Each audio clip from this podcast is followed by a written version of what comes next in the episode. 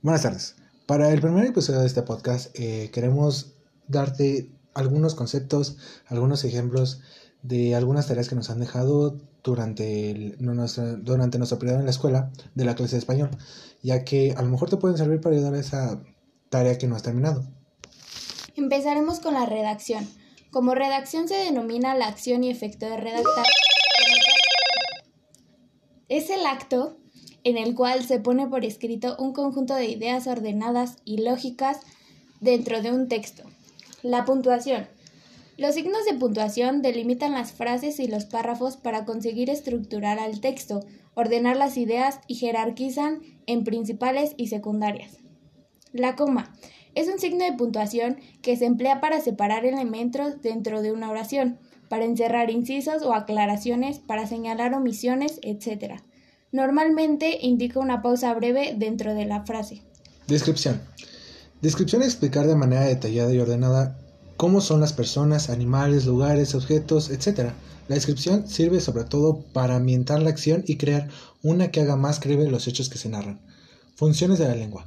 La función principal del lenguaje humano es comunicar. La comunicación humana, sin embargo, opera de maneras distintas, según el tipo de mensaje que quieras transmitir o el tipo de comunicación que busquemos sostener con una o varios interlocutores.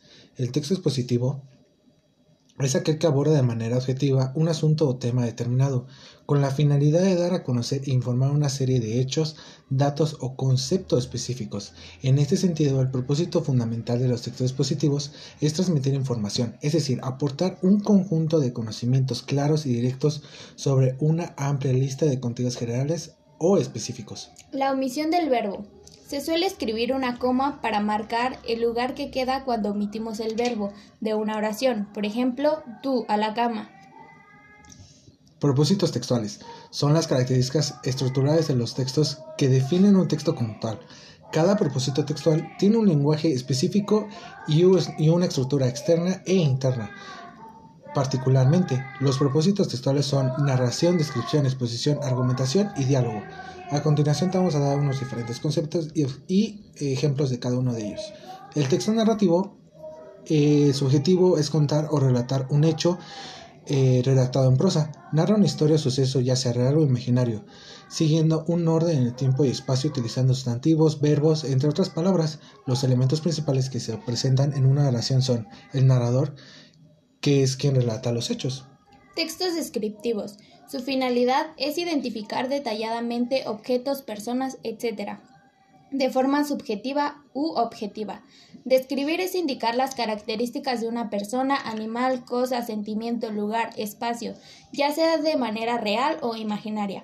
Es detallar cómo es, cuáles son sus propiedades, cualidades, atributos de forma objetiva o subjetiva. Se utilizan sustantivos, verbos y mayormente adjetivos calificativos. El diálogo es el propósito de reproducir literalmente una conversación.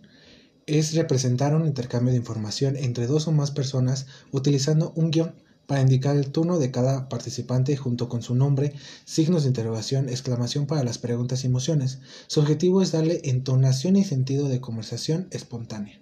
Por otra parte, la exposición, su intención es explicar un tema de forma objetiva, es presentar una investigación, un estudio sobre un tema, un fenómeno, un proceso, con la intención de que el receptor conozca, comprenda y reflexione sobre su importancia. Su aplicación es para la vida. La argumentación eh, principalmente es defender un punto de vista o una idea con razones. Es persuadir al receptor utilizando información completa que valide tu opinión para demostrar que es importante y justificar tu versión respecto a, a algo intentando convencer a otro con evidencias. Por otra parte tenemos el punto y aparte. Por lo tanto, es separar párrafos tras uno de los de estos signos de puntuación se debe cambiar de línea y comenzar un párrafo nuevo, escribiendo con mayúscula inicial la primera palabra de la oración que abrirá el párrafo. Los dos puntos son un signo de puntuación que indican lo que en caso o conclusión de lo que antecede y de quien habla. Son una pausa precedida de un descenso en el tono. Dicha pausa es mayor que la de la coma y menor que la del punto. Con esto concluimos los conceptos que nosotros investigamos y esperamos que sean de su agrado y que les puedan ayudar. Nosotros somos el equipo de Ordóñez Castro, Lidia Alexandra y Pérez y Escas Alexander. Les agradecemos su atención.